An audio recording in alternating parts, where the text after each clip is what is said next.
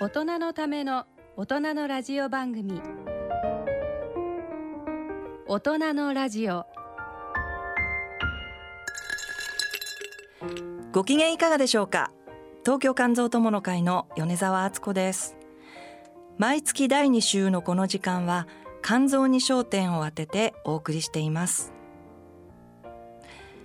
はい、えー、7月になりましたけれどもえー、雨が続いていますね。全国的にあのたくさんの量の雨が降ってますけれども、えー、熱海で大きな土砂崩れがありました。まだ行方不明の方もたくさんおられて、えー、救助活動が続いている状況ですけれども、えー、早く皆さんあの無事で見つかるといいなというふうに思っています。なんか年々天候が、えー、おかしくなってる。というような感じ、まあ、夏だけではなくてですね冬もそうですけれども、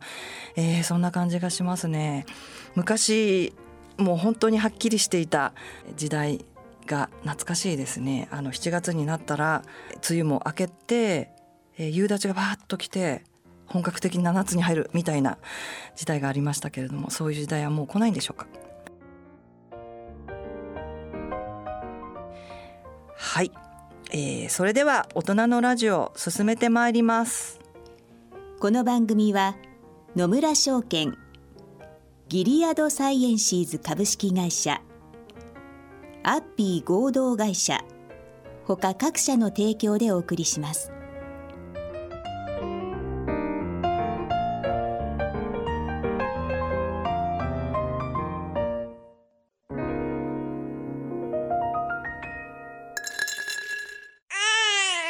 人生100年時代。100年の人生をどのように生きていますか？大きくなったらケーキ屋さんになりたい。結婚しても今の仕事が好きだから続けたい。自分が作った料理で世界中の人を幸せにしたい。いつまでも元気でいたい。80歳でフルマラソンを完走したい。夢はどの世代でも大きく広がるあなたの人生夢無限大。でも必要なものは？健康家族友人そしてお金。あらゆる年代に合わせたサポートでいつでもあなたに寄り添います。今からずっとこれからもっと。人生100年パートナー野村証券。それ野村に C 型肝炎のない明日へ。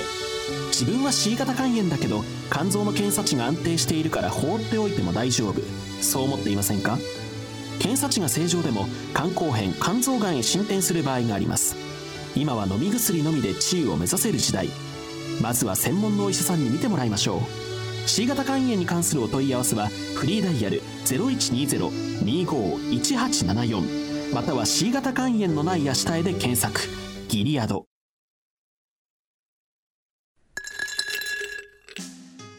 大人のための大人のラジオ、はい、健康医学のコーナーです。今回は肝臓病対象の支援制度について。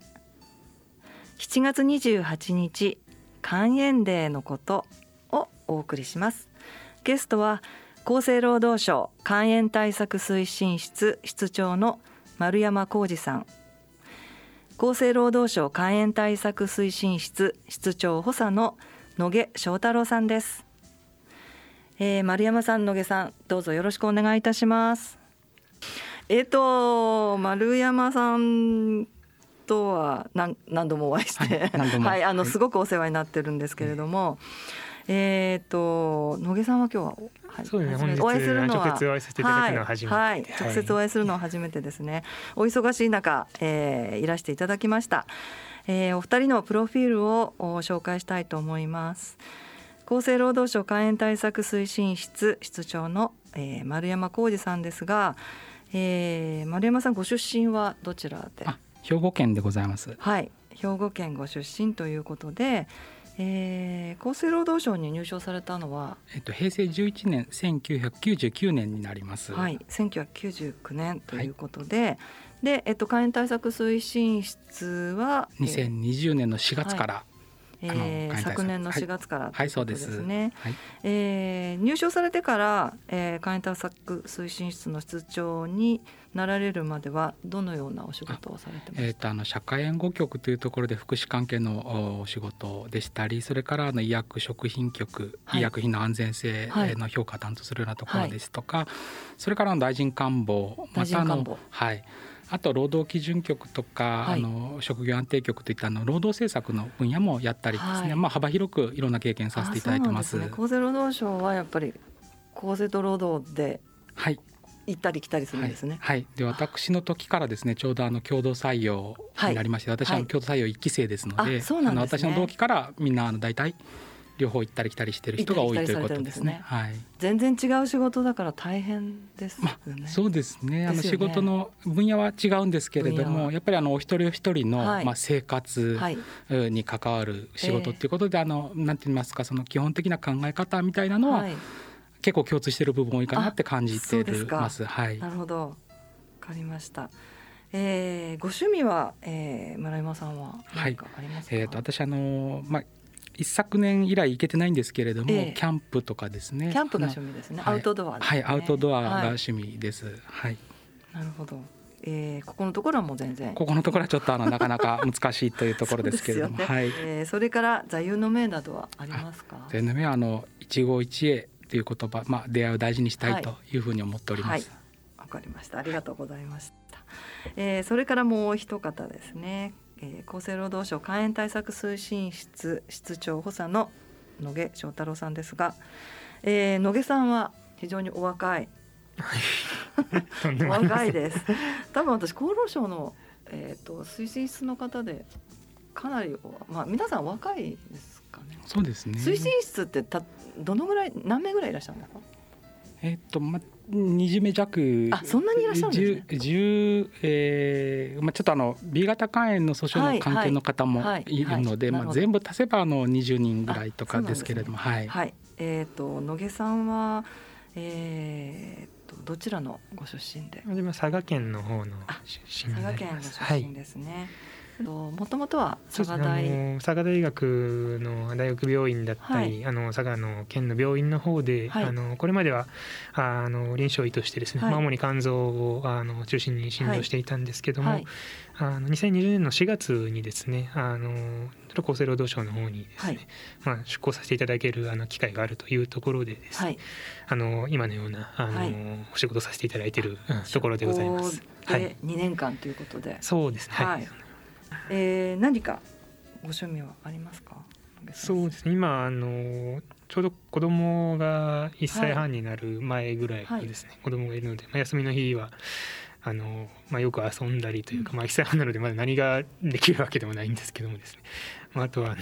そうですね。家で遊んだりとか、まあ、はい、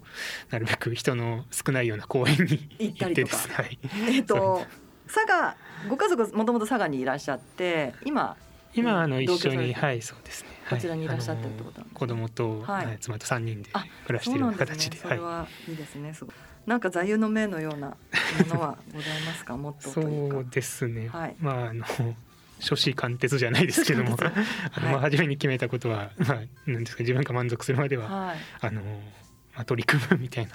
ところかなと。そうですか。ずっとお医者さんになりたいと小さい頃からあそうですね。自分その保育園の頃から思ってて、はい、実際その保育園の文集とかにもあの医者になるって書いててですね。でそこからあの 今に至るので、まあそういったところ貫徹じゃないですか。えすごいですね。なかなか私あのこの番組あのゲストで、えー、専門医の先生もたくさんいらしてるんですけど、保育園の頃からっていう方は多分いなかったはい、気がします。えそれはどういうきっかけで そういうふうに思われたんですか？そうですね。なかなか子供の頃なんで難しいですけど、多分単純にその何ですかね、知ってる職業が、はい、まあ医者お医者さんとかですね、えー、まあ多分子供の頃なんでまあ消防士さんとか多分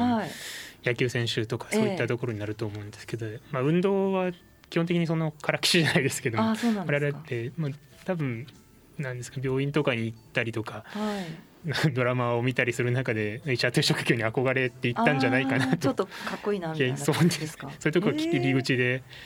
そのままあの進んでいったのですごいですね。す。すごいです。保育園の時の夢がそのまま実現したということでなぜか今は厚労省にいるという。そうですか、はい、えー、ご家族とかご両親とかは特にあのお医者さんそうですね。はい。どちらもその普通の、ね。はい、公務員というか、はい、そうですか、はい。いやそうですか。そういう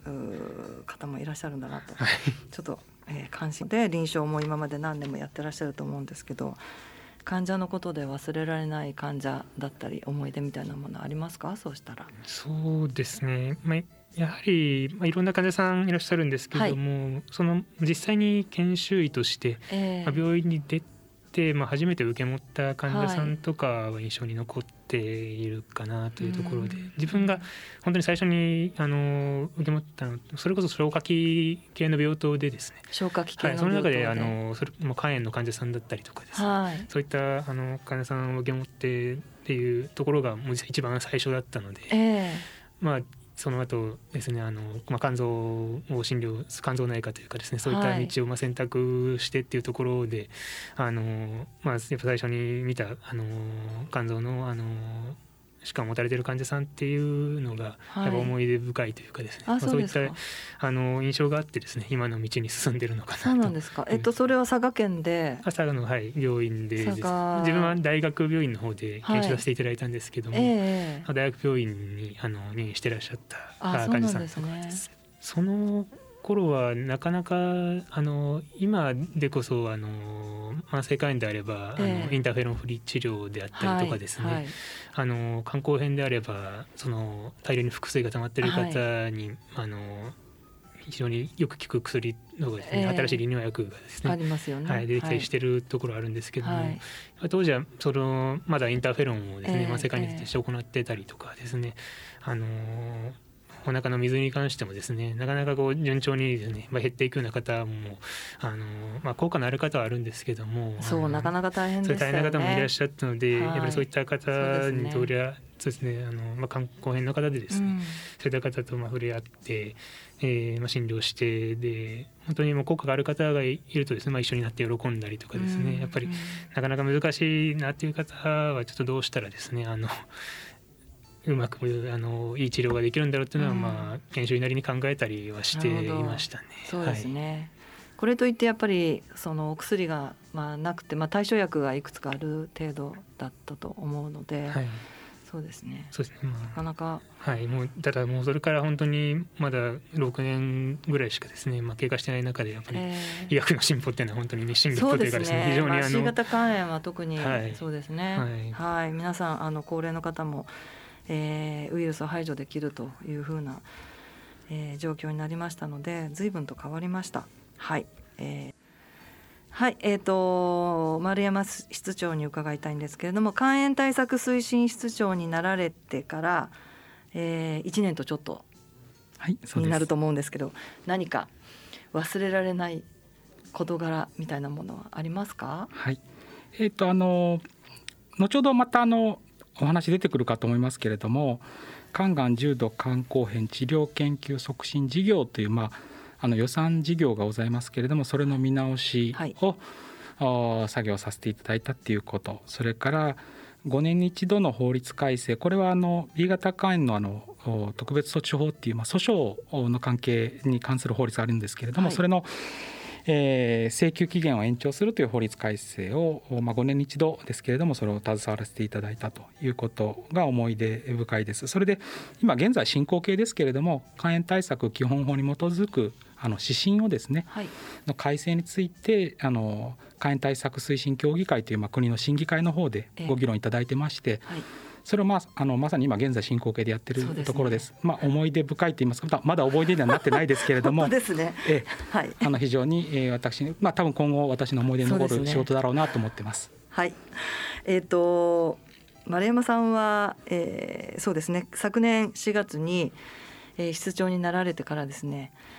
えー、ものすごく大変なお仕事をされて私たち患者から見てですねあのるんじゃないかなというふうに思っています。あの先ほどちょっとお話しいただいた、えーえーと、重度肝硬変とそれから肝臓がんの患者に対する、えー、支援制度があるんですけどそれについて、まあ、見直しを、えー、去年赴任されてもすぐに出場になられてすぐにですよね。そうですね。はい、はい、で条件をどうしていこうかっていうことで、はい、はい、あの随分私たちもあのお話をさせていただいたりとか。えー、っていうことがありました。で、まあ、今年の4月からその昨年考えられていた、まあ、検討されていた、えー、内容が実際に、えー、条件の緩和具体的に、えー、始まってい。ると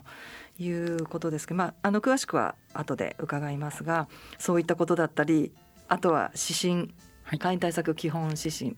の改定ですね、はい、5年おきに行われているという改定が、はいの年になってますのでそうですね、はい、あのすごい時に室長になられてると いうふうに、えー、思っています。あの肝炎対策推進室長代々たくさんのあの方たちを私も指折り数えられるぐらい存じ上げておりますが、えー、中でも本当に、えー、中身の濃いお仕事をされてるなというふうに、まあ、大変だなというふうにあのちょっと感じています。はい、頑張っていただきたいと思います。はい、ありがとうございます。はい、はい大人のラジオさてここからは、えー、肝臓病対象の支援制度について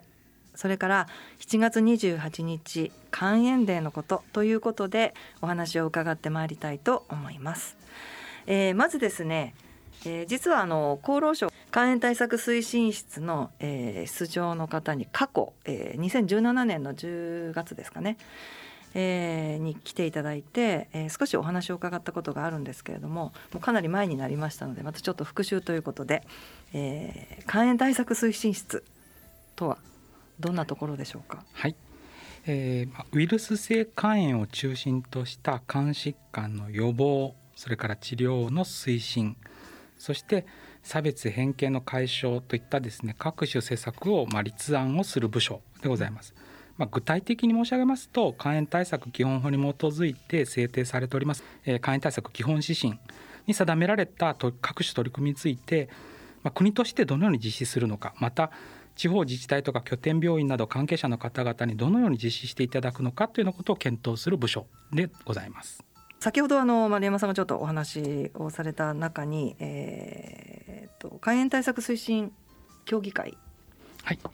という審議会がありますというお話がありましたけれども、はい、そこにはさまざまな立場の方が、はい、あの委員として参加しておられて、はい、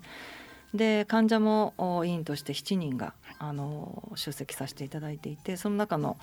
えー、私も1人で、えー、参加させていただいてるんですけれどもあのえー、厚労省だけで、えー、そういったことをあの進めていくというわけではなくってまあいろいろな立場の方と協議をしながら進めていくっていう感じです。よね。まさにはその肝炎対策基本指針に定められた取り組みをどうやって実現していくのかと、でそのやっぱり我々の取り組みをその施策を実施するにあたってのも基本となるところっていうのはやっぱり患者団体の皆様にも入っていただいている審議会で決めていただいたこと、その大きな方向性を示していただいてそれに基づいて、えー、しっかりやっていくと、そういうようなことですね。はい。わ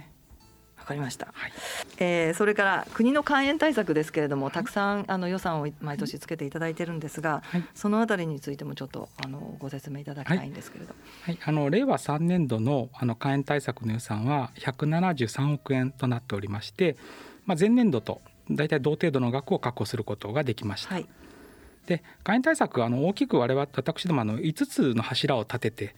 えー、やっておりまして5本柱と我々呼んでおりますけれども、はい、1つ目は肝疾患治療の促進ですので、まあ、あの抗ウイルス療法を受けておられる患者さんに対する医療費助成とかそういったあの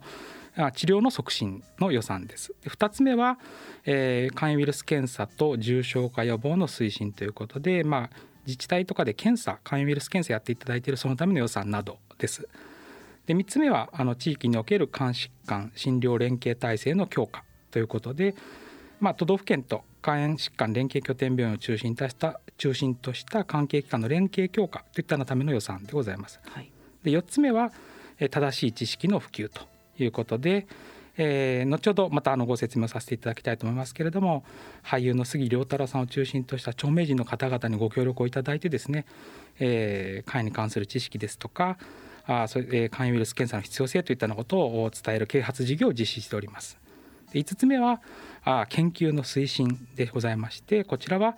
えまだ開発がされておりません B 型肝炎の画期的な新規治療薬の開発ということを目指してですねえその他にも、まあ、肝炎に関する研究をですね、えしっかり進めていくというための予算がございます。この5つの柱で、え173億円ということになってございます。はい、はい、あの特にですねその中で最も多く予算が配分されているものには何になりますか？やはりですね肝炎治療の促進ということで、うん、えー、ウイルス性肝炎に関する医療をいわゆるそのインターフェロン不利治療とか、はい、インターフェロン治療とか、はい、そのあの患者さんの治療のための必要なあの、まあ、自己負担をですね軽減するという予算が一つ、それから、えー、肝がん重度肝硬変の治療研究促進事業の予算と。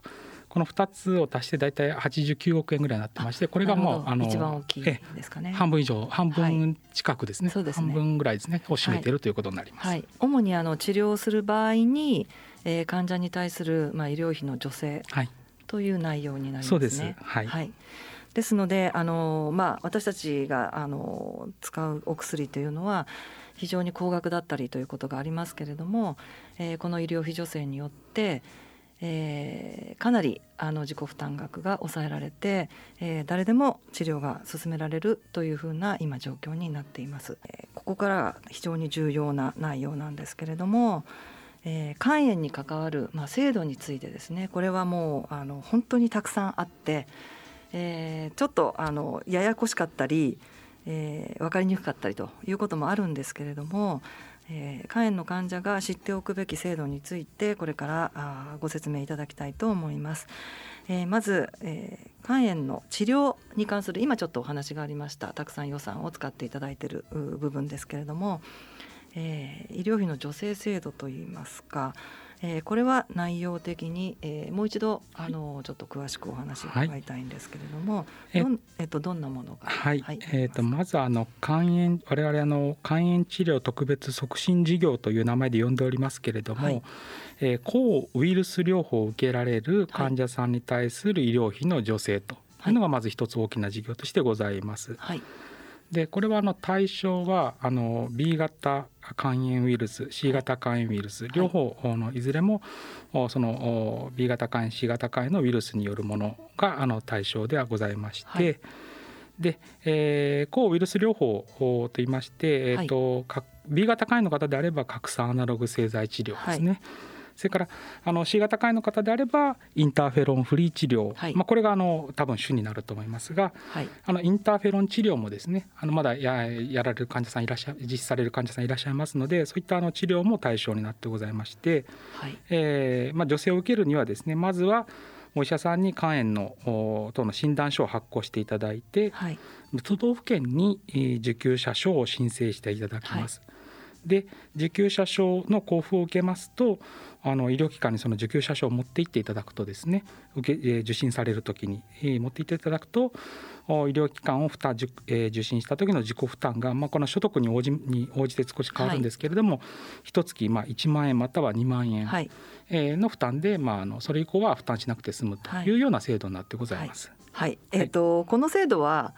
えー、これは治療を始める場合にですねおそらく病院側からえー、こういう制度がありますよっていうようなお話を、はい、いただくことが非常に多いので、ね、はい、ですので患者は、まあえーと、私自身もインターフェロン治療を、えーと、もう13年ぐらい前なんですけど、えーと、と72週の、えー、いわゆるペグリバという治療をやったあことがあるんですけれども、えー、その時にはもうすでに、えー、始まろうとしていた。私始まる前にあの受けちゃった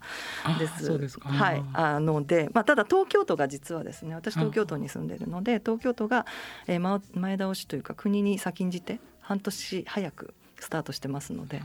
はい、ですのでそちらの方にはあ、まあ、ちょっとあの利用させていただいたっていうのはあります。だこれあるとないとでは全然違うので、ね、特に今 C 型肝炎のウイルスを排除するお薬で、まあ、DAA と言われている、まあ、先ほど丸山さんがインターフェロンフリーと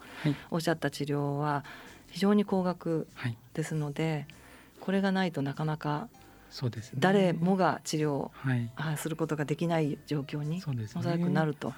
思いますので。あのまあ、これがあるからやろうよっていうふうに先生もおっしゃっていただいているような状況だと思うのであの、はい、あのこの医療費助成制度は本当にありがたいなというふうに思います。これでもってみんなあのウイルス排除してあるいは B 型肝炎も、えー、安定的な状況に、はい、はい、えー、なってですねで、まあ、あの皆さん幸せになったんじゃないかなというふうに思ってます。これも本当にありがたいです。それから、えー、もう一つですね、えー、先ほどもちょっとあの触れましたけれども肝がんと重度肝硬変の方が対象のこれは医療費助成とちょっとあの、まあ、制度自体は異なるんですが内容は、えーまあ、患者を支援するという内容になるんですがこれについて、はい、えー、ご説明いただきたいんですけれども。はい、はいえーと、名称はですねあの肝がん重度肝硬変治療研究促進事業という名称でございますけれども、はい、えー、肝がんの患者さんそれから重度肝硬変の患者さんが、まあ、あの対象になるというものですけれども、えー、いくつかそのこの助成を受けるために要件ございまして、はい、まずその年収が370万以下の方が対象になりますという、はい、まあ、年収要件がございます。でこの年収要件を満たした方がえー、肝がんまたは重度肝硬変で、えー、入院した時または通院した時あの、えー、通院は、えー、分子標的薬を使った治療ですけれども、はい、えーまあ、入院した時等の一定の医療費の自己負担額がですね、えー、医療保険制度における高額療養費の限度額を超えるそういった月がですね1年間に、えーまあ、一定回数以上となった時の患者さんの窓口負担が月1万円となるように助成するというものでちょっと複雑なんですけれども分かりにくいですよね、はい、これね。えっと本当に、えー、もう少し簡単に申し上げますと、えー、肝がんとか重度肝硬変で、はい、えー、入院をされたなされてで医療費っていうのはあのそれぞれ皆さんの、えー、医療保険に入っていらっしゃると思うんですが、えー、あの一定以上の額を超えるとですねあの高額療養費というのが適用になりまして、はい、あのそれ以上はあの自己負担がいらないしなくていいですよという基準があります。えー、その医療費のその、まあ、上限ですね。その上限の限度額に達したような月がですね、1年間に、えー、これまで4回だったんですけれども、うん、今年の4月からですね3回に、はい3回目から、えー、女性の対象にするとい。うことにしたんですけれども、はい、まあ、そういったあの医療費が非常にかさんだ場合に短期間に集中的に医療費が必要になったとい。うような方に対して助成をして差し上げるというものです。はい、でちょっと先取りしてしまいましたが、ええ、あの見直しの内容ですけれども、ね。はい、従来は、えー、入院医療費のみを対象にしてました。が近年で分子標的薬のですねさまざ、まなお薬が出てきておりましてえー、分子標的薬という、まあ、抗がん剤の一種ですけれども、はい、これをですねあの分子標的薬を使いながら通院治療で、まあ、治療されるという方がですね、えー、増えてきているということでしてまたこの分子標的薬も非常に高額である一般的に高額であるということでございますので、はい、えー、入院医療費のみが対象でしたんですけれども分子標的薬による通院治療もあのこの助成制度の対象にするということが一つの改正点です。はい、もう一つがえ先ほど少し先取りしましたけれども高額療養費の限度額を超える月について、はい、1年間に4月目から助成対象というふうにしてたのも3月目からにあの短縮をすることといたしまして、はい、え今年の4月から見直しを行ったところです。はい。で、えー、この肝がん重度肝硬変治療研究促進事業の見直しについてはですね、えー、まあ自治体の実際これはの都道府県の事業としてやっていただくんですけれども、えー、都道府県の皆様それからあの、まあ、えー、病院関係者の皆様にもですね、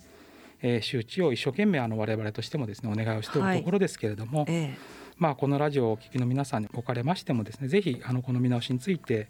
えー、ご認識をいただいてですねお知り合いの方にも広く共有いただいてぜひあのこの助成制度をですね利用いただきたいとこんなふうに思っております。はい、えーと、肝臓がんとそれからまあ重度肝硬変っていうのはまあいわゆるその非代償性肝硬変と言われるような、はい、あの肝硬変ですけれども、えー、少し進行して症状が出てきてしまっているような、まあ、肝硬変ということですね。で、ね、こういう方たちが対象の、えー、女性の制度、まあ、あの支援の制度ができましたよということで、えー、これは実はの私たち患者団体もずっと長いことですねえー、先ほどあのご説明いただいたウイルスを排除するあるいはウイルスを抑え込むというような、えー、お薬に対する医療費助成はずっとありましたけれども、えー、それが進ん、まあ、の慢性肝炎が進んでしまったえー、あるいは肝硬変がうんと進んでしまったという方肝臓がんができてしまった何度も何度も治療している方については、えー、そういった支援の、あの制度がなかったので、それをぜひぜひ作っていただきたいということでもう本当にあの長いことお願いをしていてそれが、えー、こういった形で、えー、制度化したということで私たちも非常にありがたく喜んでいたんですがなかなかあの難しい内容だったり、えー、条件がちょっと厳しかったりということで、えー、この度、えー、今年の4月からですかね。そうですね。今年の4月からです。はい、はい、えー、条件を緩和していただいたと。はいいうことですね。入院だけが対象だったのが通院まで含まれるようになったということと、はい、あとは4回目からだったのが3回目から、はい、というふうに、はい。えーまあ、緩和されたという内容です。はい、まだあのその条件が緩和されて少ししか経っていませんので、はい、そのあたり、まあ、効果がどうだったかというようなことはなかなか、えー、今後の検証になっていくかなというふうには思いますが、すねはい、えーと、これがまたあれですね。なかなかあのなんだろう認知されないというか周知されていないという今先ほどちょっとお話もありましたけれども、えーと、患者が例えばその自分は肝臓がんで、えー、何回も通院治療してますみたいな場合に、えー、この、えーと制度を利用したいと思ったらまずはどこに訴えたらいいでしょうかね？えまずはですねあのまあ、この授業やってるの都道府県になりますので、えー、お住まいの都道府県の、はい、えホームページをご覧いただくか、えー、えー、都道府県の肝がんの関係の、はい、あのまあ、医療費助成を担当されている部署というふうにお問い合わせをいただくと、あの担当必ずおりますので、はい、えそこにまあお問い合わせをいただくというのがまず一番の近道かと思います。で場合によってはですね多くのあの都道府県さんあの保健所の方で実際の事務をいろいろされているっていうことも多いもんですから、はい、あの最寄りの保健所にあのご相談いただくお電話でも結構かと思いますけれども、はい、ご相談いただくと、あのえどこういった制度がありますよとかっていうご説明はあのできるというふうに思ってます。なるほど。これは自分の主治医に言ってもなかなか説明はしてもらえない場合はありますか？えーとですね、あのそこは、えーと、主治医の先生方にもですね、えー、えー、こういう制度ございますよとありますよというのをあのご説明をしていただくようにですね周知徹底を図ってお願いをしているところですけれども、はい、やはりその拠点、えーと、まずこの入院医療についてはですね、えー、えーとこちらその指定医療機関制度っていうのを取ってますもんですから、えー、あの拠点病院と言われるような大きな病院は大体まあ指定を受けていただいてますけれども、はいはい、えー、例えばあの、まあえー、かかりつけ医のお医者さんですと、はい、あの指定医療機関になられてるところってあんまりないもんですから、えー、とまずこの制度を利用するには指定医療機関にかかっているっていうのが条件の一つになるんですか、ね、そうです。で、あの詳しく申し上げますと入院はあの指定医療機関である必要があるんですけども、通院の方は指定医療機関である必要はね、特にないんですね。はい。はい、えー、というところはちょっとありますけれどもまずあの指定医療機関のところでご相であれば必ずご相談されればあのレスポンスあると思います。なるほど、えー、ですのでちょっとあのご自身のかかっていらっしゃるお医者さんあの医療機関がですね、えー、指定医療機関かどうかということを含めて、まあ、ご自身でご確認いただくということもあのホームページに全部載ってます、都道府県のホームページに載ってますけれども、えー、やはりあの、えー、都道府県にですね、はい、の担当にお問い合わせいただくのが一番早いです、ね、早いかなと思います。ちょっとお手数おかけするんですが。はい。でまたあの今回新しくその入りました通院治療の方はですね、えーえー、あの分子標的薬ですので、はい、まあ、多くの患者さんはですねあの処方箋をあの、えー、もらってあのお医者さんからもらって薬局で受け取っていただくということが多いと思うんですけれども、あの薬局の方にもですねあの保険薬局さんの団体がありますので、ええ、その団体の方にもですねあのこういう助成制度ありますよとい。うことをぜひあのご紹介くださいということをあのお話お願いしてますので。えー、薬局でその抗がん剤を実際受けてらっしゃる、はい、処方を受けた分子標的薬を受けた薬局さんにお聞きしていただお聞きいただくっていうのも一つの手かと思います。なるほど。薬局でもいいんですね。はい、あの、薬局さんはあの、えー、分子標的薬を扱っていらっしゃるの薬局さんっていうのはそんなに数があるわけじゃないですから。ね、はい、はいあのそこはあの薬局のあの保険薬局のあの団体さんのご協力をいただいているところです。そうなんですね。なるほど。それはちょっと私も存じ上げなかったですね。はい。わかりました。ですのでぜひですね、まあ対象となるかなっていう患者の方ですね。はい、えー、お問い合わせをしてみてえーね、いただきたいなというふうに思いますね。はい、あのいやこんなの聞いたことないよっていう方がやっぱりまだまだたくさんおられるのが現状なので、でねはい、まあ私たちもなるべくたくさんの人たちに知っていただくように周知は、えー、しているつもりなんですけれども、まああの全国の患者にまで広がっていっていないのがちょっと今現状ということです。はい、えー、これからの制度になりますので。えー、ぜひぜひお問い合わせください。はい、それから、えー、これは、えーと、肝臓病だけではなくて、えー、他の疾患の方たちも対象になります。身体障害者手帳ですね。これも肝臓病が対象になってますね、はいはい、あの肝臓病を含めですねいわゆる内部障害と言われるですね、はい、えー、方も対象になります。で、はい、えー、肝機能の障害ということもですね、えー、身体上の障害に含まれるということが明確にされておりまして、はい、でまたあの平成28年度からはですね少しあの障害身体障害の1級とか2級の認定の対象が少しあの緩和されたと、はい、い。うことはございますので、ね。はい、えあの障害者手帳をお持ちでまた1級2級ということになりますと、うん、あの今度はまた別全然身体障害者としての医療費助成みたいなものもありますので、ね。はい、えあの該当をする可能性がある方はですねこちらも、ね、あのえこれはまたあの、えーと、福祉の方になったりするんですけれども、はいえあのそういう制度もあの、えー、利用できるという可能性があるということです。はい、そうですね。これはまあ主に観光編の方だったり移植をされたり、そうです、ね、はい、した方、はい、ということになりますね。はい、はい、それからえっ、ー、と次にこれもお皆さんが対象になるんですけれども、高額療養費制度。はい。はいこちらはですねあの高額療養費制度っていうのはあの医療機関ですとか病院あの診療所それから薬局の窓口で支払った金額がまあ、ある月のですねに支払った金額が上限を超えた時にその超えた金額が医療保険制度から支給されるという制度で、まあ、平たく言いますと一定、えー、窓口一月に負担する医療費っていうのがもう医療保険制度があることによってですねあの上限が決まっているという制度です。はい、でこれはあの年齢とか所得によって一体上限額っていうのの基準が決まっておりますので、うんはい。え例えば70歳未満で、え年収約370万以下という方であれば一月の上限額はまあ5万7600円とい。うふうになっております。はい、まあ、このような形でそれを超えて負担することはないということになりますので、はい、あのぜひあのこれはあの多くの方があのえー、ご利用いただい実際にご利用いただいていると思いますけれども、はい、こういった制度もあります、ね、ということ、ね、これはまあ申請するというわけではないんですよね。えっと申請する場合もある場合もあ場合もあるんだと思いますけれども、あの普通通常はあの、えー、もうあの医療保険の方でそうですよね。はい。あのえっ、ー、と後で帰ってくるはい、帰ってくるという感じですよね。そうですよね。はい、はい、私もこれは利用しました。はい、えっ、ー、とそれからまあ障害年金というのがありますが、これはどういったこれはですね障害あのいわゆる国民年金とか、はい、厚生年金というのはこれはですねあの老齢年金っていうその65歳になってからですねあの毎月受け取るという年金以外にもですねえ病気や怪我で生活とか仕事が制限されるというようなだった場合に障害を負った場合ですね、え障害年金という形であの国民年金、えそれから厚生年金の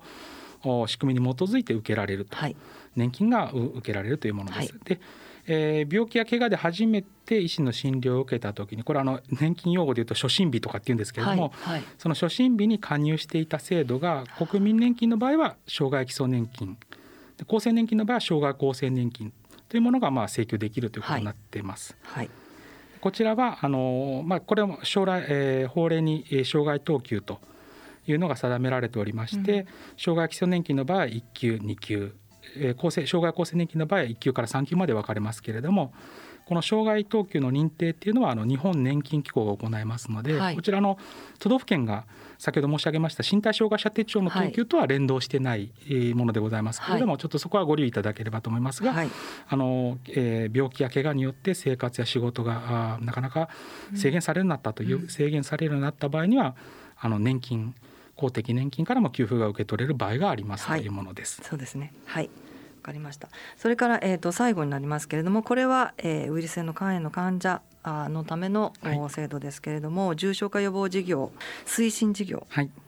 ということで、えー、初回精密検査費用の助成とそれから定期検査費用の助成というのがあります。はい、はい、はい、これを簡単にちょっとご説明いただけますか？はい、えー、初回精密検査費用助成というのはまああのタイトルとか、ね、名前の通りなんですけれども。はいえー、地方自治体が行う肝炎ウイルス検査またはあの職域でですね受けていただいた肝炎ウイルス検査、はい、それから妊婦検診であの肝炎ウイルス検査を受けた方それから手術前の肝炎ウイルス検査で、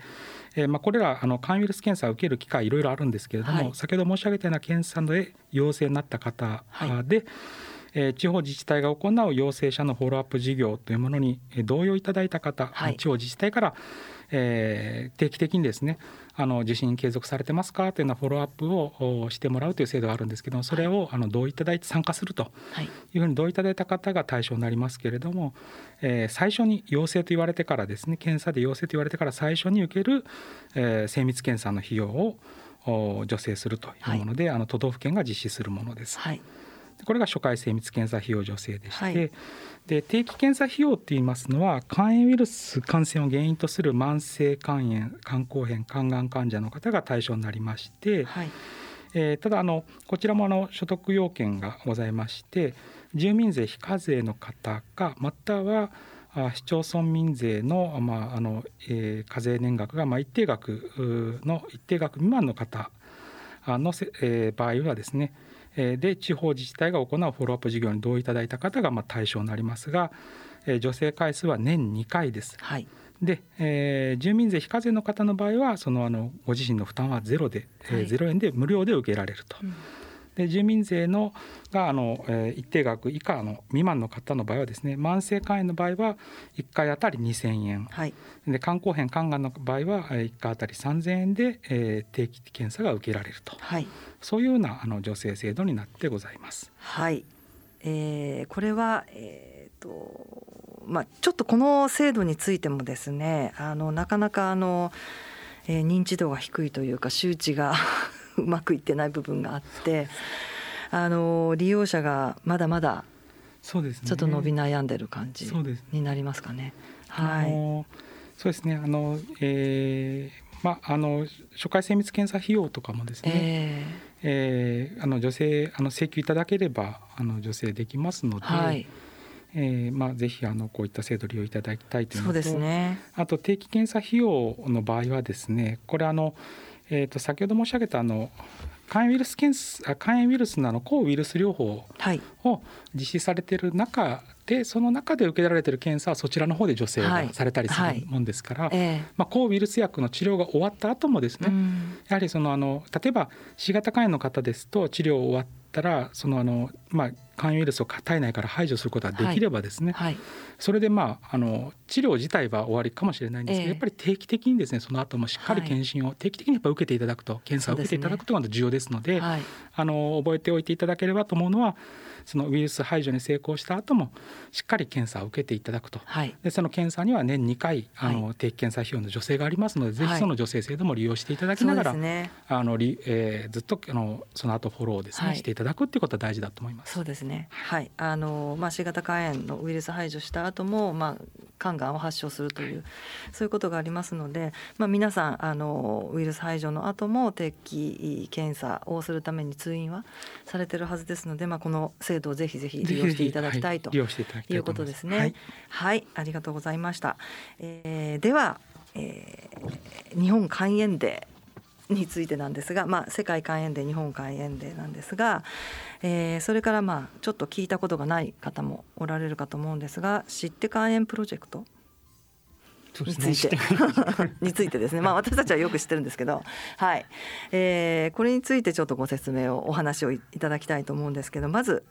えー、日本肝炎デーというのはえー、先ほどあの世界肝炎デーっていう言葉もあの出ましたけどももともと WHO の方がですね初めにあのその世界規模でのウイルス性肝炎の感染防止予防であったりあとはあの肝炎のですね感染者に対するその差別や偏見の解消などを目的としましてですね7月のあの28日の世界肝炎デーと定めましてですね肝炎に関するま啓発活動の実施をま提唱したという背景がございまして、えまそれを受けまして日本もですね2012年からの世界肝炎デーと同じ7月28日をですね日本肝炎デーと定めまして、まあ、肝炎の知識、まあ、治療のその正しいですねあの理解が進むようにあ腹気圧を行うとともにですね、まあ、受診の、えー、干渉等も推進しているというところでございます。はい、はいシティ肝炎プロジェクトなんですけど、まあ、肝炎デーは私たちも毎年毎年ですね、えーと、世界日本肝炎デーフォーラムっていう形で大きなイベントを行うんですが、えーまあ、昨年は、えー、中止としてしまったんですが今年はウェブ開催ということで、はい、行わせていただきます。で、えーと、厚労省も知って肝炎プロジェクトという、まあ、肝炎のプロジェクトを持っていて、はい、で、えー、今年肝炎デーに何か行うんですか？そうですね。あの、はい、肝炎デーの関連のイベントについてはですね、まあ、あの今あのいろいろご準備を進めておりまして、はい、まだちょっとあの正式にですねあのいざ行いますとのちょっと情報公開はあのまだしていたないところでですね、うん、まああの、ね、お楽しみにしていただければというところ そうですか。実は私たちもちょっとだけ関わる はい関わって。えっ、と、はい、シティカエンプロジェクト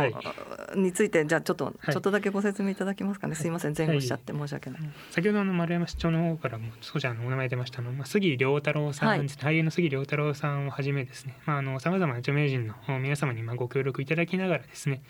えー、まあ肝炎の知識であったりまたあの肝炎検査の必要性をですね、あのまあ、伝えていただきまして、まあ、早期発見や早期治療に向けてですね、まあ、あの皆さんでまあ行動していきましょうというところでですね、え、啓発活動を実施しているというところでございます。はい啓発活動をいろんな方がいらっしゃるんですね。そうですね。サポーターっていうそうですね。まあスペシャルサポーターだったり、グループで例えばエグザイルさんとか、エグザイルさんとか、AKB48 さんとかあのグループで、えー、スペシャルサポーターに就任していただいたりしています。もうえっ、ー、となんかあれなんですかね。その集中的に、えー、県に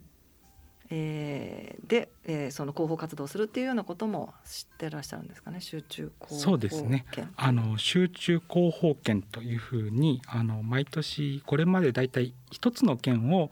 集中広報券に決めて、えー、そこにですね実際にその県にあの杉良太郎さんもしくはあの五代夏子さんこのあのお二人が、まあ、の広報大使とかやられてるんですけれども、えー、そのお二人またはその他のサポーターの方にですね行っていただいて県知事さんにお会いいただいて、はい。肝炎対策しっかり、えー、県内でやってくださいねっていうようなことをお願いしていただくっていうようなことを、そういうあの、まあ、あの活動をやってもらってそこを、まあ、あの地元のメディアの方、地方のテレビ局地方のラジオ局とか地方市地方の新聞ですね取り上げていただくというようなことをやってまして、はい、でえー、例年はあの1件なんですけれども、えー、昨年実はあの和歌山県だったんで、はい、和歌山県が集中広報県でしたが、はい。はい、あの新型コロナウイルスの感染拡大の影響を受けましてなかなかその人を集め人に集まっていただいて広報イベントするってこと難しかったもんですから、うん、えー、今年はもう1年和歌山やりましょうということになってます。それから今年はもう一つですねえー、新たに福岡県と宮崎県この2つを集中広報県にしまして今年は都合3県、はいえー、集中広報県として、えー、しっかり広報をやっていきましょうということになっています。この広報県の選び方っていうのはさまざまな肝がんのあの肝がんのあの死亡率総死亡率とか、あの年齢調整死亡率とかっていうのはデータがあるんですけれども、まあ、どれぐらい県民の方でですね肝がんでお亡くなりになる方がいらっしゃるかというようなデータを見てですねえー、そのまあ状況があまり芳しくないところとい。うところは一生懸命取り組んでいただきたいということで、えー、まあ県にあのお声がけをしてそれであの、うん、ぜひ一緒にやりましょうと言っていただいた県に毎年指定をさせていただいていると、うん、そんなことでございます。なるほどこれはまあ一般の方に対してまあ検査を促進したりということが主なそうですね。検査を促進それからやっぱり肝炎ウイルスの正しい知識を持っていただいて、うんはい。その不当な差別といいますか、はい、そういったことが起きないように、やっぱり正しい知識を持っていただくっていうのがまず大前提かと思いますので、はい、そう、ね、えそういったあの肝炎に関する知識、はい、それから検査の必要性といったようなことをあの訴えていただいているという活動でございます。えーと、知って肝炎プロジェクトで、えーと、と AKB48 さんが来られるということなんですけどもなんか特別なそうですね、まあ、そこに関連しまして、はい、あの昨年度のあの指定肝炎の取り組みとしましてですね。AKB48 のあの出演者の方を、まあ、あの学校の生徒役、はい、で監視監診療連携拠点病院の先生をあの学校の先生役としまして。はいそうですね。であの学校の教室みたいなセットでですね、はい、あの授業形式で、えー、肝炎のあの 基本的な知識をですねあのまあ本当に一つにつき10分ちょっとの動画が、はい。まあ、あの1時間目2時間目3時間目みたいな形でですね、まあ、30分ぐらいになるんですけども、はい、あの本当に概念をあの全く知らない方でもですね、まあ、このあの動画を見ていただければですね、ええ、概念に関する正しい知識があの身につく。身につくというものがございますのでそうなんです、ね、こちらあの知って肝炎のホームページからもですね、はい、あの動画見ることできますし YouTube であの知ってかないて検索していただいてもですねあの出てきますので、ね、あのぜひですねあの、はい、ご覧いただければと。はい、ということですのでぜひ皆さんちょっとアクセスしてみてください。はいありがとうございました。えー、それではここで音楽をお聴きいただきましょう。丸山さんからのリクエスト。はい、はい、石川ひとみさんの待ち伏せ。はい。ということで、はい、この曲はまあ、石川ひとみさんといえば。そうです。あの、はい、石川ひとみさんにはですね先ほどから出ていますあの知って火炎プロジェクトでスペシャルサポーターを実はやっていただいてまして、はい、で私もあの去年の4月に来ましてあの去年のイベントの時にお目にかかりましてあそうなんですね。えあこれがあの私がですねあの昔から聞いていて最近もやっぱりテレビ CM などでも流れることが多いそうですね。これはリバイバルでまた、はい、はい、この曲この曲を歌ってらっしゃった方とあのあお会い初めてお会いしてですねまあ、思い出の曲といいますか、はい、あのまあ、私肝炎対策室長をやらせていただいてますけれどもあの石川ひとみさんあの非常にあのご自身の言葉でですねごご経験とか語られてあの本当にあの私自身あの石川さんのご発言あの本当に心にしみるところございましたので、うんえー、あの石川さんの曲をあのリクエストしました。はいそれでは最後に番組をお聞きの皆様へ、えー、メッセージをお願いできますでしょうか。はい、えー、簡易対策室長の丸山でございます。えー、本日はどうもありがとうございました、えー、昨年の4月に着任以来1年と3ヶ月が過ぎましたけれども、えー、非常に責任の重いポストであることを日々あの実感しております。引き続きあの肝炎対策の推進に取り組んでまいりたいと思いますので、え、ご理解とご支援そして、え、皆様からのご指導をいただければと思っております。またあの最後にあの途中でもご紹介いたしましたが肝がん重度肝硬変治療研究促進事業ということで、えー、肝がん、えー、肝臓がん肝臓のがんそれから、えー、重度の肝硬変になられた患者様に対してですね、え、一定の要件ございますけれども助成制度というものができてますのでぜひあのお問い合わせをいただ、え、都道府県の方にですねお問い合わせいただければと思います。あのぜひご利用していただければと思います。どうも今日はありがとうございました。今回は肝臓病対象の支援制度について。7月28日日本肝炎デーのことについてお送りしました、えー、丸山さん野毛さんどうもありがとうございました。ありがとうございました。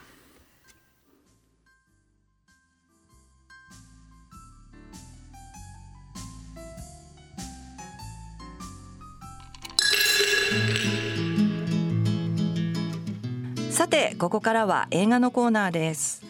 今回ご紹介したい映画はえーまあ、アルゼンチン映画なんですけれども「明日に向かって笑え」という、まあ、これは、えー、日本語のタイトルですけれどもというタイトルの映画です。えー、これはあの8月6日に公開になりますがうんあの国内でですね大ヒットして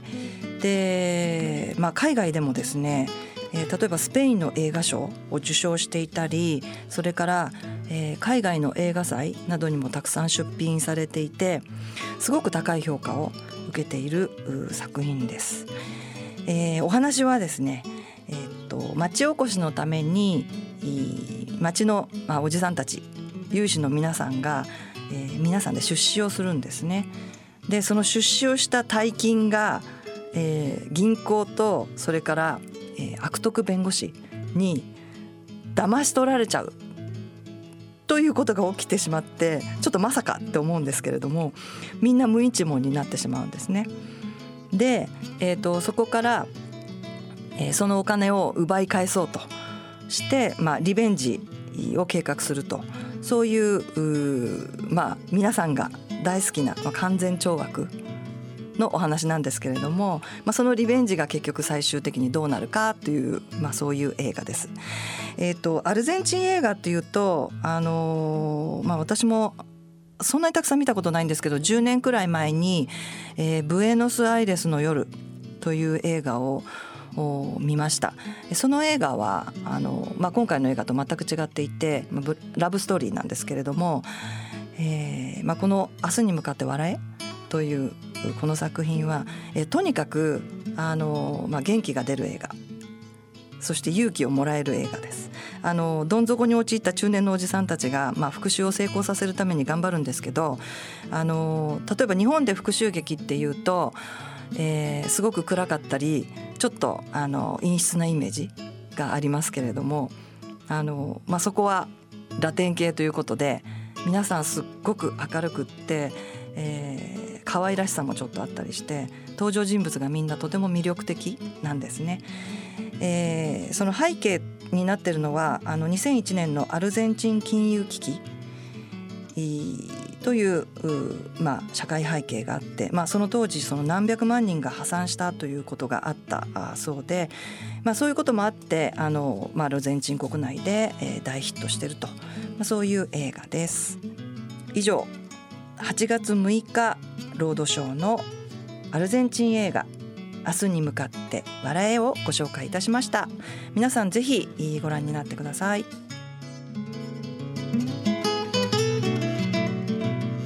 C 型肝炎のない明日へ。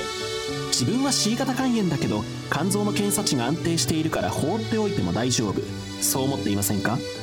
検査値が正常でも肝硬変肝臓がんへ進展する場合があります。今は飲み薬のみで治癒を目指せる時代。まずは専門のお医者さんに診てもらいましょう。C 型肝炎に関するお問い合わせはフリーダイヤル0120-25-1874または C 型肝炎のない明日へで検索。ギリアド。アッピはおよそ130年にわたり医薬品開発に注力してきた企業の歴史と創薬の実績を受け継ぐと同時に新たな時代の要請に応えるべく誕生したバイオ医薬品企業です。これからもさまざまな疾患を抱えておられる方々の生活の質の向上に貢献すべく邁進いたします。患者さんの笑顔に貢献するを目指す私たちの大いなる可能性にご期待いただくとともに一層のご指導を賜りますようお願い申し上げます。大人のための大人のラジオ。